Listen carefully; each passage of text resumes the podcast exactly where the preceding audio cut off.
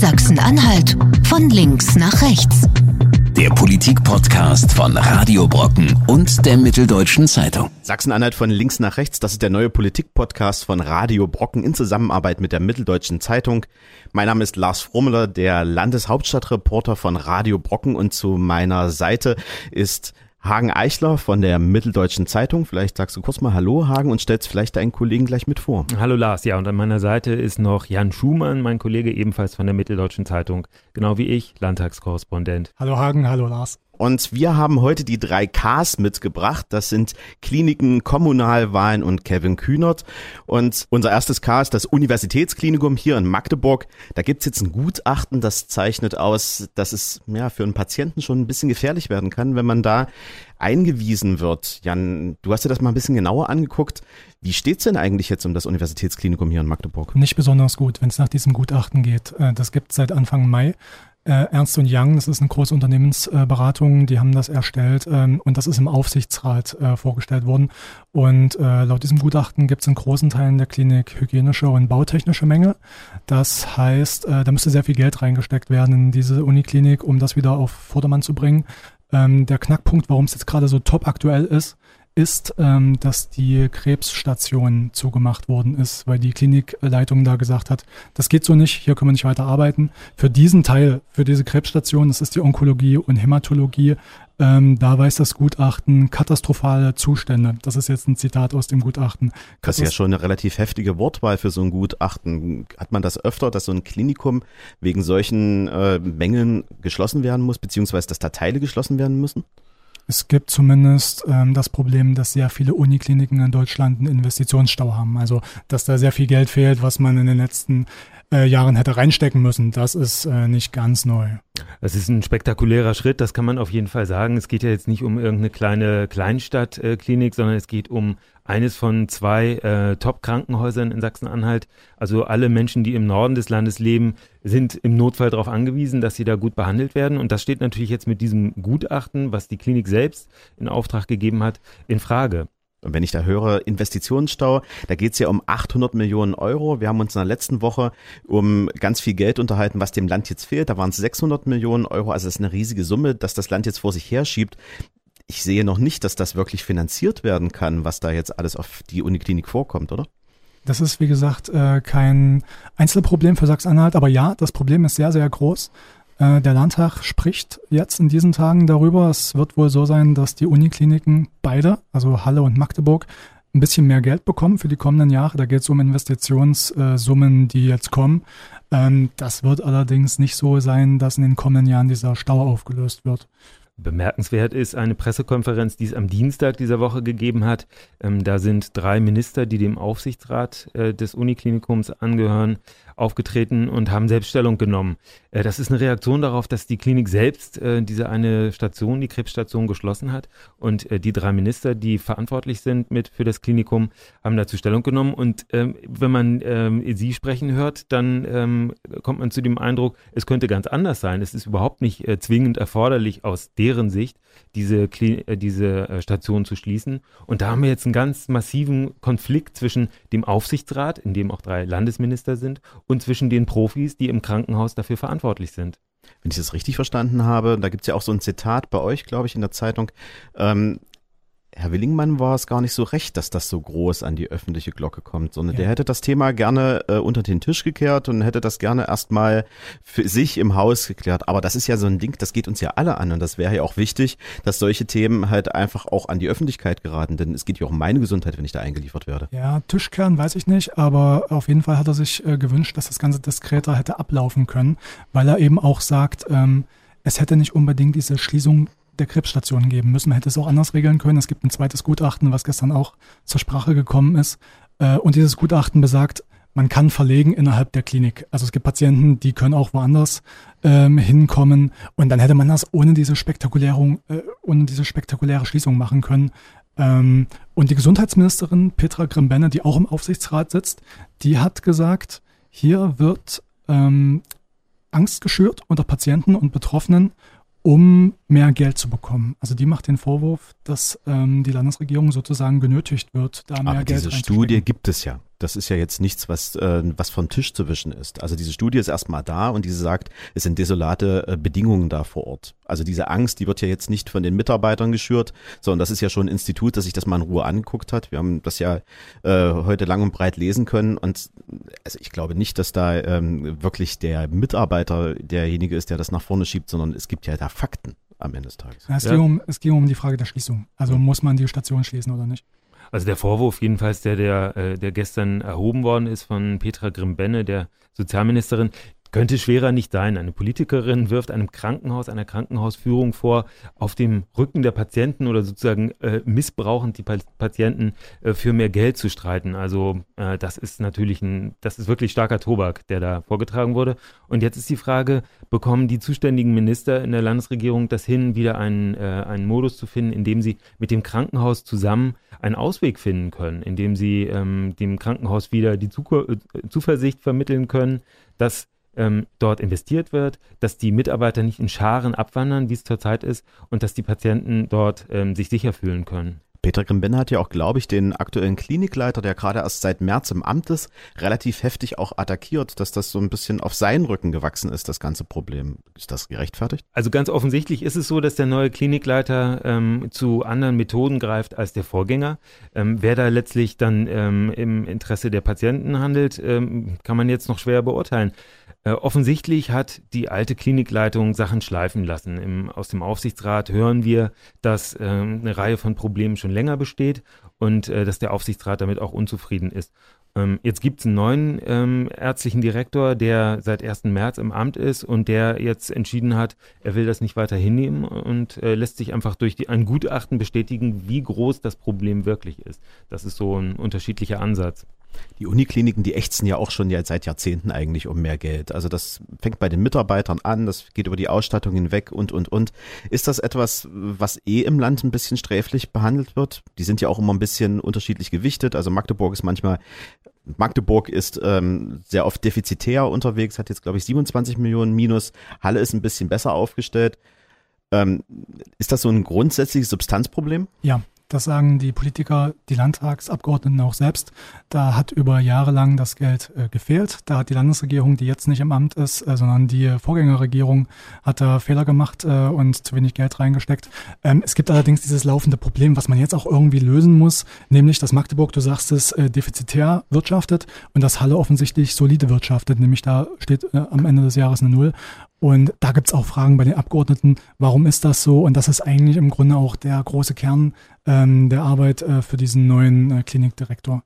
Was ist denn jetzt die Lösung? Wie geht's denn jetzt da weiter? Ich meine, so kann es ja erstmal nicht bleiben, wenn da jetzt Fachbereiche geschlossen werden nach und nach ähm, und der wichtige Standort hier in Magdeburg irgendwann sogar wegfällt, weil ähm, die letzte Tür zugegangen ist. Das kann ja nicht die Lösung sein. Aufsichtsrat sagt, ähm, die Lösung muss sein, wir wollen Pläne haben von der Uniklinik in Magdeburg was wollt ihr wann bauen und was kostet das Ganze. Das wollen wir aufgezählt haben und dann äh, kann das auch geschehen. Und Willingmann hat es gestern gesagt, äh, der Aufsichtsratsvorsitzende und Wissenschaftsminister hat gesagt, für diese Hämatologie und Onkologie, für diese Krebsstation gab es das bisher nicht. Deswegen konnte das Land da auch gar nicht aktiv werden. Also geht jetzt mittlerweile schon sehr viel um die Frage, wer hat da äh, welches Versäumnis äh, sich vorwerfen zu lassen. Ähm, es ist ein Ping-Pong-Spiel, was wir zurzeit beobachten zwischen äh, der Klinikleitung und äh, den Ministern im Aufsichtsrat. Und ähm, ja, die Frage ist also, der Termin ist gesetzt. Ähm, Armin Willingmann fordert, dass bis August äh, eine Liste vorliegt, ähm, die das Krankenhaus natürlich selber aufstellen muss, in der feststeht, was jetzt am allerdringendsten ist, was unmittelbar jetzt angepackt werden muss und was vielleicht noch ein bisschen warten kann. Das zweite K, was wir heute im Programm haben, ja, das ruft so ein bisschen alte Geister wieder vor. Wir hören das Wort Sozialismus. Jeder hat so ein bisschen Kopfkino, der sieht die DDR wieder aufwachsen. Und das ist ja etwas, was in der Bundespolitik ganz viel diskutiert wird gerade und auch ähm, Land reinschwappt. Kevin Kühnert hat das ausgelöst und der fordert ja in einem Zeitungsinterview unter anderem, dass man äh, BMW, die bayerischen Motorenwerke, an die Mitarbeiter übergibt und sie von da aus managen lässt. Du hast, äh, Jan, du hast den Kevin selber erlebt. Ähm, ist das ein neuer Kommunist und kriegen wir jetzt eine neue sozialistische Führung in die SPD hinein? Also, ich glaube nicht, dass es ein Kommunist ist. Bei Frage zwei kann ich dir jetzt noch keine Antwort geben. Ähm, das ist interessant. Also er hat das Zeitinterview gegeben und die Kollektivierung solcher großen Betriebe da ins Spiel gebracht. Das sind Gedankenspiele, muss man dazu sagen. Und auf Nachfrage kamen die sozialer, ähm, äh, demokratischer Sozialismus. Äh, unter diesem Stichpunkt lief das Ganze. Und ein paar Tage nachdem dieses Interview äh, in der Zeitung stand und ganz Deutschland, muss man sagen, darüber diskutiert hat, äh, war Kevin Kühnert in Wittenberg. Das war für uns jetzt gut. Da konnten wir hingehen und uns angucken, äh, wie tritt er auf, was ist das für ein Typ und wie steigen die Leute darauf ein, wenn er äh, solche Gedankenspiele anstellt. Und das ist interessant. Also da kamen echt viele Leute, um sich das anzuhören. Was hat dieser junge Mann zu sagen? Man muss dazu sagen, wer ihn schon mal gesehen hat, der tritt ja nicht glamourös auf. Der hat ja keine glänzenden Klamotten, keine glitzernden Klamotten. Das ist ein ganz normaler Typ, der ist noch nicht mal 30 Jahre alt. Der kommt im Hoodie und mit äh, Turnschuhen Genau, üblicherweise. Genau, und steht dann da auf der Bühne. Und vor allem kommt er mit so einem verkopften Thema eigentlich. Das ist ja nicht gerade sexy äh, im klassischen Sinne. Und trotzdem wollen die Leute wissen, was spricht er da. Und das ist interessant zu beobachten, dass jetzt so eine Debatte irgendwie äh, an Substanz gewinnen kann in der Medienberichterstattung. Andere Parteien kommen natürlich gleich wieder, ich habe es ja selber auch schon gemacht mit äh, der DDR-Kritik. Das ist ja, Sozialismus ist ja gelernt aus äh, den letzten 40, 50 Jahren. Ist das zu kurz gedacht? Ist das irgendetwas, was man gleich, mh, ja, ich sag mal, schockartig äh, in die Bresche springt, wenn man sagt, naja, Moment, wenn wir jetzt was verstaatlichen wollen, das ist Sozialismus, Sozialismus hat nicht funktioniert, machen wir nicht mehr, gucken wir uns gar nicht mehr an. Naja, man darf nicht vergessen, äh, demokratischer Sozialismus ist äh, offiziell das äh, Ziel der Sozialdemokratischen Partei Deutschlands. So steht es in ihrem Grundsatzprogramm. Es ist ebenfalls das Ziel der Partei Die Linke. Die haben sich von diesem Begriff Sozialismus, äh, auch wenn er ähm, schwer diskreditiert war, natürlich durch den real existierenden Sozialismus, nie getrennt. Und ähm, ein Vorsitzender des Nachwuchsverbandes, äh, eben der Jungsozialisten, ähm, steht da natürlich ganz besonders dazu. Interessant ist, wie in Sachsen-Anhalt auch die Politiker darauf einge, angesprungen sind, insbesondere die CDU. Der ähm, äh, CDU-Landesvorsitzende Holger Stahlknecht hat äh, auf einem Parteitag, der kurz nach diesem Interview von Kühnert ähm, äh, stattgefunden hat, bei einem Parteitag in Halle ähm, natürlich sofort diese Bilder von der DDR aufgegriffen und äh, hat gesagt, was hier äh, passiert, dass die SPD ähm, sei eine, ähm, äh, die, die SPD verrate Deutschland. So hat er das auf einen sehr kurzen ähm, ähm, Nenner gebracht. Und äh, in dieser Zuspitzung ist das dann ziemlich heftig diskutiert worden zwischen äh, CDU und SPD. Und das Thema Enteignung, das ist ja auch immer wieder dann als Spielball benutzt worden, wobei man, wenn man genau drüber nachdenkt, das Thema Enteignung ist ja gar nicht so fern in, in unserem alltäglichen Alltag. Wenn wir uns überlegen, wir haben das Thema Braunkohle jeden Tag vor der Tür, da geht's ja dann darum, wenn man ähm, einen Landstrich für sich äh, gewinnen will, wo Braunkohle drunter ist, dann werden die Leute da enteignet. Das heißt ja nicht, dass denen was weggenommen wird, es wird ihnen abgekauft, zwar nicht zu den Marktwerten, sondern da gibt es ja auch Regularien, die das Grundgesetz sogar vorwirft oder vorgibt. Also das ist ja gar nicht so fern in der politischen Praxis, was Kühnert da fordert. Ja, also eine Enteignung ist es nach wie vor. Äh, sie ist recht nach einem rechtsstaatlichen Verfahren möglich. Äh, es wird ihnen trotzdem weggenommen, das muss man schon so sagen. Also wer an seinem äh, Dorf oder an seinem Grundstück hängt oder an seiner Dorfkirche und dann kommt ein großer Braunkohle ähm, äh, Bagger und baggert das Ganze weg, der, dem fehlt das natürlich auch, wenn er eine Entschädigung bekommt. Aber das sind natürlich, es gibt natürlich relativ wenige praktische Anwendungen. Äh, es gibt das auch beim Aut Autobahnbau oder Straßenbau. Äh, da wird natürlich äh, regelmäßig Leuten was weggenommen gegen Entschädigung. Die Leserbriefe, die wir bekommen in der Zeitung, die sind nicht immer ein Maßstab dafür, ähm, was kommt an, was kommt nicht an im politischen Diskurs. Es ist aber in dem Fall schon ziemlich interessant, dass es zum einen sehr, sehr viele Leserzuschriften gibt. Und das ist auch interessant. Also der erste, den, ich habe mir mal hier eine Seite mitgebracht, der erste, der hier schreibt, der denkt gleich an Nordkorea. Der zweite, der sagt, die SPD, die hat sich mit dem Kapitalismus arrangiert. Das finde ich nicht gut. Von Mhm. daher gut, dass die Debatte jetzt läuft. Ähm, also das ist, das ist das Spektrum, in dem das jetzt äh, sich abspielt. Interessant ist ja auch, diese Kapitalismusdebatte, die kommt ja immer wieder und da ist ja auch ein, schwingt ein bisschen die Wende mit, weil man hört immer wieder in, der, in den Diskurs, naja, das Thema ist jetzt erstmal aufgekommen, weil nach 89, da fehlte ja eigentlich für diese soziale Marktwirtschaft, fehlte der Gegner. Also der Vorhang ist gefallen und ähm, der Ostblock, den gab es gar nicht mehr. Also musste man ja den, die soziale Marktwirtschaft gar nicht mehr so vorantreiben, sondern in Anführungsstrichen äh, der neoliberale Turbokapitalismus hat dann die Vorhand äh, übernommen. Ob das jetzt alles so stimmt und ob das jetzt alles so wahr ist, ist eine andere Frage. Aber die Wahrnehmung der Bevölkerung, die scheint schon in die Richtung zu gehen. Also in Wittenberg hat Kühnert ähm, nochmal nochmal erklärt, was er eigentlich gemeint hat im Interview. Ähm, wir haben einen Text darüber geschrieben, der hieß, er meint es ernst. Und das war im Grunde auch die Message, äh, die da kam. Er sagt, der Kapitalismus hat in vielen Lebensbereichen so stark äh, eingegriffen und zum Schlechten das Ganze gewendet, mhm. dass man darüber diskutieren muss. Zum Beispiel Thema Krankenhäuser, zum Beispiel Thema Altenpflege, zum Beispiel, also insgesamt das Thema Gesundheit ähm, oder auch Versicherung, äh, Vorsorge, das sind so die Felder, die. Wassernahversorgung, da haben wir ja alle riesige Themen, wo, wo überall eigentlich ähm, man sagen müsste, das gehört allen, das ist Gemeingut. Und das sollte man vielleicht auch überlegen, ob man das aus den staatlich, also aus den, aus den privaten Händen nimmt und vielleicht in eine Gemeinschaft überführt. Sagt Kühnert, ja. Ja, ich auch. Ja, also wir haben das praktische Beispiel mit den Krankenhäusern. Das ist tatsächlich schon im Landtag auch diskutiert worden, weil äh, die Linken äh, fordern, dass die Krankenhäuser, die früher den Landkreisen gehört haben, wieder zurück in die Hände der Landkreise kommen. Also das wäre jetzt ein praktisches Beispiel, was aus Sachsen-Anhalt zu nennen wäre. Ähm, die AfD vertritt das Gleiche, spricht auch von einer äh, Rekommunalisierung, die sie fordert. Ähm, weil tatsächlich natürlich die Gesundheit äh, ein Bereich ist, der den Menschen irgendwie ganz besonders wichtig ist und wo viele Zweifel haben, dass die Gesetze des Marktes da geeignet sind, um äh, die beste Gesundheitsvorsorge dann zu bieten. Aber warum stellt sich die SPD in dieser ganzen Debatte so bockbeinig auf? Also warum lässt sie diesen Diskurs nicht zu, sondern große Köpfe aus der SPD sagen, na ja, jetzt geht der Junge mal wieder zurück, äh, dort wo er hergekommen ist, soll vielleicht erstmal äh, ein bisschen was lernen, sich äh, die, die, die Spuren verdienen und dann darf er auch mit den Großen mitreden. Das finde ich schon manchmal ein bisschen sehr skurril. Ach, das ist der klassische Umgang mit einem Juso-Vorsitzenden, den hat äh, früher Gerhard Schröder erlebt, den haben andere erlebt. Ähm, ein Juso-Vorsitzender ist dafür da zu provozieren und äh, natürlich besonders zugespitzt zu formulieren. Das lassen Parteivorsitzende äh, einfach an sich abtropfen, zumal die jetzige SPD-Chefin selber mal Juso-Vorsitzende war, die kennt das Spiel. Ähm, aber ähm, ich glaube, das, was bei der SPD wirklich ähm, schwer wirkt, oder ist, ist, dieser Vorwurf, den die CDU da erhoben hat, äh, nämlich, dass die SPD da quasi einen DDR-Sozialismus wieder einführen will.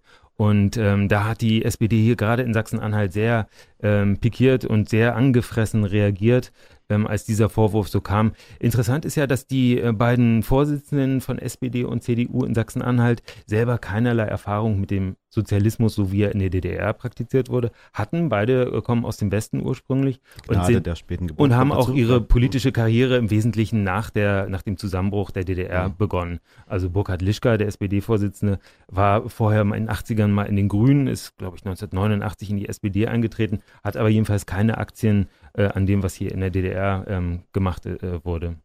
Ja, Hagen, würdest du dir jetzt eine Einschätzung zutrauen zu der Frage, wie viel DDR steckt in Kevin Kühnert? Ich habe keinerlei ähm, Hinweise darauf, dass äh, er äh, dem System der DDR irgendwie nachtrauert. Das muss ich ganz klar sagen. Ähm, er hat das angesprochen, was unser Grundgesetz tatsächlich hergibt, was ähm, den meisten Leuten gar nicht bewusst ist, das Thema Enteignung oder Vergesellschaftung oder Kollektivierung, wie man es auch nennen will. Und ähm, so wie er es formuliert hat, ist es eigentlich, äh, wäre es eigentlich kein Aufreger gewesen. Es ist eigentlich durch die Zuspitzung ein Aufreger geworden, dadurch, dass äh, dann jeder sich irgendwie den Kommunismus oder Sozialismus drunter vorgestellt hat, der ihm vorschwebt. Der, der eine redet dann eben gleich von Nordkorea. Ja, Hagen, und Zuspitzung, das ist eigentlich auch ein schönes Stichwort, denn die Zuspitzung, die würde ich mir manchmal wünschen, wenn ich jetzt so durch die Straßen gehe und mir die Fehler angucke, was für Plakate da hängen zur Kommunalwahl da fehlt es mir manchmal an der Zuspitzung. Ich weiß nicht, wenn ihr so durch Magdeburg lauft und äh, das eine oder andere Plakat euch anseht, ist euch da schon ein Kernwahlkampfthema für die Kommunalwahl aufgefallen? Ja, kann es eigentlich ja kaum geben, ein übergreifendes für das gesamte Land, weil natürlich in jeder Kommune die Themen äh, ein bisschen anders sind. Ich denke generell wichtig für, für die meisten Wähler ähm, zur Kommunalwahl sind Themen wie, ähm, wie, wie attraktiv sind die Dörfer, die Städte, ähm, wo kann man einkaufen, wo ist ein Arzt, wo ähm, ist der Kindergarten oder die Schule. Bei den Schulen zeichnet sich ab, da gibt es ja in einigen Kommunen äh, Sorge um die Grundschule, weil die Schüler unter die äh, nötige Mindestzahl rutschen könnten in der nächsten Zeit. Das wird sicherlich ein Thema sein. Ja, und wir sind ja in den letzten Wochen zusammen mit Radio Brocken ähm, durch das Land getourt und haben uns ähm, da mal vor Ort angehört, was die Leute wirklich bewegt. Also was sind die Themen? Wir haben die größte To-Do-Liste des Landes aufgeschrieben. Die gibt's dann auch für den Ministerpräsidenten zum Mitnehmen und zum Verteilen an seine kommunalen Abgeordneten. Und ich war in der letzten Woche in Barbie in einem Jugendclub unterwegs. Und denen geht's auch wirklich nicht gut. Die sind immer an der Finanzierungsgrenze und was die Leiterin da vor Ort mir gesagt hat, das hören wir uns am besten gleich mal kurz an. Sag mal, wenn, wenn du diese, dieses Engagement auch der Betreuer siehst und dann auf der anderen Seite siehst, wie wenig Interesse aus seitens der Politik für euch gibt, macht dich das traurig, macht dich das wütend? Ich glaube, über die Traurigkeitsphase bin ich schon hinweg. Ich bin, glaube ich, eher ähm, verhalten wütend. Und für mich als Träger ist es einfach schlimm zu sehen, dass ich diese Arbeit einfach nicht adäquat bezahlen kann, weil ich jedes Jahr aufs Neue schauen muss, wie ich überhaupt eine Finanzierung hinbekomme. Und im Moment steht uns wirklich das Wasser bis zum Hals. Wir können eigentlich keine 40 Stunden Stundenkraft mehr in einen Jugendclub stecken, der aber über 40 Stunden geöffnet hat, weil die Gelder reichen nicht. Also es ist ein absoluter Teufelskreislauf, um diese Jugendclubs überhaupt am Leben zu erhalten. Das war Ines Grimm-Hübner, die ist Leiterin des Jugendclubs in Barbie und mit der ich mich ganz lange unterhalten. Und das ist aber nur eines der vielen Themen, was wir jetzt in den letzten Wochen gesehen haben. Also da geht es um ein Freibad, was nicht richtig ausfinanziert ist. Da geht es um ähm, ein Tierheim, was zu wenig Geld bekommt. Und immer wieder höre ich den gleichen Satz wir sehen hier nie einen Politiker, der sich mal für uns interessiert, der sich kümmert, der das Thema mal aufnimmt. Geht's von oben herab nur immer um die großen ganzen Themen oder fehlt's im Kommunalen manchmal auch für das Fingergespür, für die kleinen, für die feinen Themen, die halt auch alle angehen? Ich würde sagen, das ist ein Dauerthema im Wahlkampf, Kommunalwahlkampf auch, dass Leute natürlich denken, ähm, ich sehe hier nie jemanden, äh, die gucken gar nicht, fragen gar nicht, was mich interessiert. Gerade dass äh, diese Geldfrage, die hier angesprochen worden ist, für Vereine, für Verbände, das ist auch ein Dauerbrenner. Da sagen Leute, die Formulare sind viel zu kompliziert, warum wird das nicht geändert? Äh, warum fragt mich nie einer, ob das Geld reicht oder nicht. Das ist ein Dauerbrenner. Auf der anderen Seite gibt's genug Beispiele, wo man sich äh, Politiker oder Parteimitglieder angucken kann, die enorm viel Kraft reinstecken in diesen Wahlkampf und die auch natürlich auf der Basis äh, oder an der Basis unterwegs sind und da richtig äh, äh, Tuchfühlung aufnehmen. Und umgekehrt ist es natürlich auch so, dass jeder, der ein Anliegen hat, auf seine gewählten Vertreter zugehen kann, also Mitglieder im Stadtrat, im Gemeinderat oder im Kreistag ansprechen kann ähm, aber ja, es ist ein Ehrenamt, was Leute da auf sich nehmen und äh, ein, ein, Ehrenamt, was auch sehr viel Zeit und Kraft kostet und ähm, nicht nur Freude einbringt, sondern eben auch sehr viel Ärger macht. Teilweise haben wir auch Doppelfunktionen, wenn wir uns die Ehrenämtler angucken. Du hast vorhin ja auch schon mal den Burkhard Lischka beispielsweise erwähnt, der ist ja Bundestagsabgeordneter, ist aber teil, zum Teil auch äh, noch in der eigenen SPD organisiert als Landesvorsitzender und ist dann nochmal als Kommunalpolitiker mit aktiv. Ist das überhaupt was, was man den ganzen Tag stemmen kann? Ist das eine riesige Doppelbelastung oder Dreifachbelastung dann ganz und gar? Und sollte man das Kommunale vielleicht nicht noch mehr professionalisieren und sagen, ihr macht eins und dann ist gut? Das ist sicherlich eine sehr hohe Belastung. Ich habe da großen Respekt vor. Ähm, das ist, glaube ich, auch was, was nicht viele Leute leisten können mit diesem Arbeitsumfang. Äh, die Professionalisierung des Kommunalen, na klar, das müsste man sich wünschen oder das kann man sich wünschen. Das halte ich aber für sehr schwierig. Das ist irgendwie kaum umzusetzen. Das ist in den großen Städten, ist das schon relativ professionell. Ähm, je weiter das natürlich dann äh, ins Regionale geht, umso schwieriger. Ja, das Idealbild, was es äh, gibt, ist natürlich so, dass der ähm, Mensch, der tagsüber fleißig gearbeitet hat in seinem Beruf, dann äh, zweimal in der Woche noch in irgendeinen Ausschuss geht ähm, also von gewählten Vertretern jetzt in den Kommunen, in den Ausschuss geht und dann alle zwei oder drei oder vier Wochen mal zur Ratssitzung und dann darüber abstimmt. Ähm, das ist schon schwer, äh, neben dem Beruf das alles noch hinzubekommen. Aber was du gerade eben angesprochen hast, Lars, glaube ich, ist dieses Phänomen, dass die äh, Landes- und Bundespolitiker nebenbei auch gleichzeitig noch äh, in der Kommune aktiv sind. Lischka zum Beispiel im Stadtrat von Magdeburg, aber eben auch sehr viele andere. Eigentlich gibt es keinen Landtagsabgeordneten, der auf sich hält, der nicht auch noch im Kreistag und im Gemeinderat oder Stadtrat oder vielleicht auch noch im Ortschaftsrat sitzt. Und ähm, ich habe schon Zweifel, ob das alles zu schaffen ist. Wir hören das häufiger von einzelnen Abgeordneten, dass sie über die Kollegen lästern, die dann eigentlich gar nicht mehr hinkommen können. Aber das sieht irgendwie komisch aus, haben die das Gefühl, die, die Politprofis im Landtag, sieht komisch aus, wenn sie in ihrem eigenen Kreistag nicht vertreten sind. Da wollen sie irgendwie nicht drauf verzichten. Das hat irgendwie ein bisschen auch mit Prestige zu tun, fürchte ich. Vielleicht noch eine Beobachtung der vergangenen Jahre. Da rede ich jetzt mal ab 2016 bis heute. Ähm, die größeren Parteien, CDU und SPD, SPD und die Linke auch in Sachsen-Anhalt, die legen sehr viel Wert darauf in ihrer öffentlichen Kommunikation, im Wahlkampf, alles, was sie so veröffentlichen, auf Internetseiten etc., sehr viel Wert darauf, dass sie im ländlichen Raum unterwegs sind. Das war vorher nicht äh, so der, der große Fokus, den man da sehen konnte. Es ist jetzt absolut so. Ähm, das heißt, die Parteien, die haben das erkannt, dass es da offensichtlich in der Bevölkerung die Ansicht gibt, die vergessen uns total, wenn wir nicht in Halle, Magdeburg oder Dessau-Rosslau wohnen. Äh, die vergessen uns total und die legen sehr viel Wert darauf. Also Stahlknecht hat jetzt gerade eine große Bratwursttour äh, gestartet durchs ganze Land, da wurde gegrillt. Das ist jetzt ein Part, da kann man auch lachen drüber, aber das ist sozusagen ähm, ein Aspekt, wo man genau das sieht, äh, dass das auch erkannt worden ist. Man bemüht sich da, dem entgegenzuwirken. Aber ob der lange Anhalter, so heißt ja die Wurst von Stahlknecht, dann die ultimative Lösung für die Probleme da vor Ort ist, das glaube ich halt auch nicht. Das ist ja dann wieder diese bierselige Geschichte. Man unterhält sich dann bei der Wurst, beim Bier über ein Thema, ja, da, äh, Gib, Lars, gibt das auch mit, aber die Frage ist, wird es dann auch gelöst? Ja, also das würde ich jetzt nicht unterschätzen. Äh, ähm, das sind natürlich sehr viele Kontakte, die man da knüpft. Ich bin kein Fan von Bratwurst, aber äh, natürlich gibt es sehr viele Leute, die dann eher mal hinkommen, wenn sie da was zu essen bekommen und einen ja, unkomplizierten Einstieg im Gespräch bekommen. Und wenn man einen CDU-Vorsitzenden, CDU-Landesvorsitzenden hat, der einem da so eine Wurst über die Theke reicht, ist das natürlich leichter, als den in seinem Bürgerbüro irgendwo mal aufzusuchen.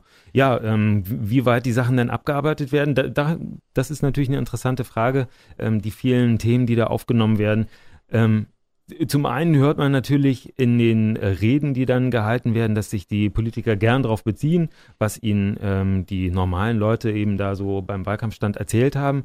Ähm, das reicht natürlich nicht. Also es muss auch ähm, dann umgesetzt werden, es muss dann auch wirklich irgendwie Folgen haben. Und ich habe mich ganz viel mit den Leuten auch vor Ort unterhalten und die haben ja alle die gleichen Probleme. Also umso kleiner der Kreis oder die Gemeinde wird, umso ähm, mehr geht den Infrastruktur verloren. Da geht der Zahnarzt weg, da geht die Ärztin vor Ort weg. Dann sagen sie, wir haben jetzt keine Kita mehr vor Ort, äh, uns fehlen Freizeiteinrichtungen, der Jugendclub bricht weg. Ähm, es fehlt eine Anbindung. In Osterburg hatten wir das gerade, das große Thema, dass die A14 nicht vorankommt, weil ähm, und, und damit natürlich auch keine Industrieansiedlung dann kommt und damit auch die jungen Leute nicht mehr da bleiben. Also das sind ganz große Themen, die dann auch vorgeschoben werden. Manchmal vermischen die Leute natürlich auch Kommunales mit Bundespolitik, mit Landespolitik, mit Europapolitik. Das Total. ist ja dann auch immer das Riesending, dass sie diese die scharfen Grenzen dazwischen nicht sehen, die es manchmal aber auch gar nicht gibt, wenn man mal ganz ehrlich ist. Das ist das, der eine Effekt und zum anderen muss man natürlich auch bedenken, es gibt nicht den einen Volks Volkswillen. Äh, man kann nicht sagen, die Altmark will unbedingt die Autobahn, sondern äh, es sind gerade eben Kommunen aus der Altmark gewesen, die jetzt Klage eingereicht haben gegen die A14, weil sie eben das Gefühl haben, da wird nicht genug an Lärmschutz gedacht. Also es gibt nicht so den einheitlichen Willen, sondern es sind widerstrebende Interessen und das muss in den jeweiligen Vertretungen dann äh, ausgefochten werden. Und äh, manchem ist das zu kompliziert, das ist offensichtlich so. Eine Wahl gibt es noch am Wochenende, wo wir da mit einem halben Auge noch mal ganz kurz drauf gucken. Es ist ja auch noch äh, Europawahl. Zwei Kandidaten aus Sachsen-Anhalt gehen ins Rennen. Mindestens einer davon hat nicht so große Chancen, wieder in das Parlament einzuziehen. Wenn man sich den Listenplatz von Arne Lietz äh, von der SPD mal anguckt, ähm, heißt das für uns in Sachsen-Anhalt, wir verlieren dann auch ein bisschen Mitbestimmungsrecht, wenn wir nur noch einen Kandidaten haben? Naja, es gehen noch mehr Kandidaten ins Rennen, äh, muss man sagen. Also nicht nur die beiden Parteien CDU und SPD haben ja Leute aufgestellt, sondern auch die AfD, die Linke, die FDP. Ähm, die sind teilweise auf nicht sehr aussichtsreichen Plätzen. Und äh, tatsächlich sieht es so aus, als könnte es am Ende nur für einen einzelnen reichen, für, für einen Abgeordneten reichen. Ähm, die besten Chancen hat da Sven Schulze von der CDU. Ähm, wenn Sachsen-Anhalt nur noch einen Abgeordneten hätte im Europaparlament, dann wäre das tatsächlich ein Verlust. Das kann man ganz klar so sagen, weil diese Europaabgeordneten mit äh, enorm äh, viel Energie im Land unterwegs sind und für Europa werben und umgekehrt auch die Themen aus Sachsen-Anhalt mit nach Brüssel nehmen. Ähm, die stecken da richtig viel Zeit und Energie rein und wenn so eine Person wegfiele, äh, wäre das eindeutig ein Verlust. Zu Annelies muss man vielleicht noch sagen, der hat, soweit ich das weiß, den gleichen Listenplatz wie beim letzten Mal, wie bei der letzten Wahl. Es ist der Schwäche insgesamt der SPD geschuldet, dass das möglicherweise nicht mehr reicht, so wie noch vor fünf Jahren. Ja, also wenn die SPD das gleiche Ergebnis bekäme wie vor fünf Jahren, dann wäre Arne Lietz wiedergewählt, höchstwahrscheinlich. Mhm. Ähm, Platz 24 kandidiert er, genau wie beim letzten Mal.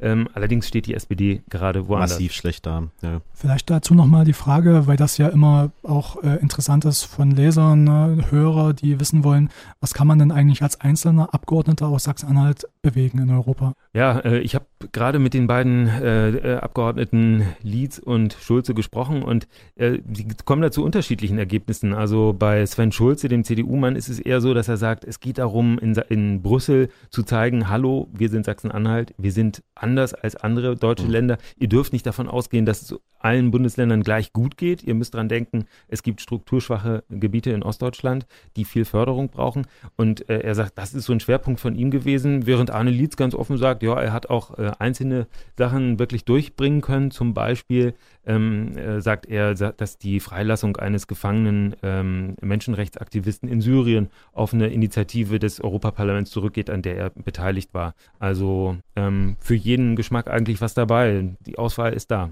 Und wie es am Ende ausgeht, das sehen wir am Wochenende. Und wir werden das natürlich wieder aufgreifen hier bei Sachsen-Anhalt von links nach rechts und den aktuellen Podcast, den gibt's dann wieder auf Audio Now, Spotify und ganz vielen Portalen, wo man dann auch seine Podcasts hören und äh, mitnehmen möchte. Ich freue mich auf euch nächste Woche wieder und dann heißt es auch wieder Sachsen-Anhalt von links nach rechts. Sachsen-Anhalt von links nach rechts. Der Politik-Podcast von Radio Brocken und der Mitteldeutschen Zeitung.